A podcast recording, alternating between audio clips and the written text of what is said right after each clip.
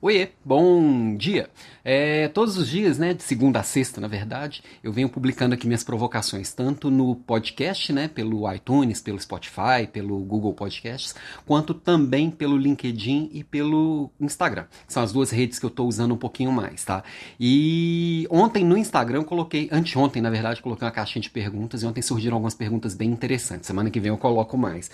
E uma das coisas que apareceu aqui bastante sobre liderança é sobre como o líder é, se porta frente à sua equipe e muita pergunta sobre controle, sobre como cuidar de gente que talvez não consiga fazer ou como controlar algumas coisas, enfim.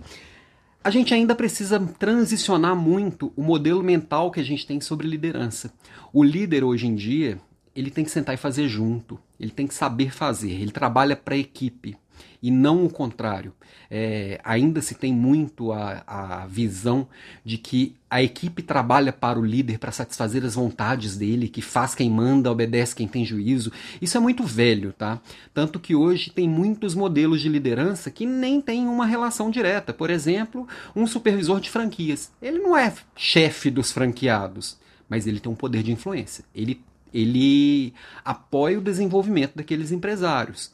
É, ou para quem tem equipe indireta, quem, quem cuida de contratos de prestadores de serviço, são pessoas autônomas que estão ali, estão ali para serem lideradas também, mas não uma liderança do nível chefia, vamos dizer assim.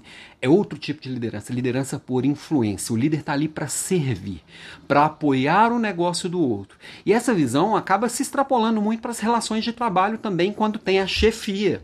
E, e, essa é uma visão de mundo que vai é, tomando conta, né? É um aspecto muito mais humano do que de, de, de autoridade, daquele autoritarismo velho. Né? É, é muito melhor o líder ser seguido porque ele, pessoa, o liderado vê que ele está ali para apoiar, para servir, do que o líder que é temido.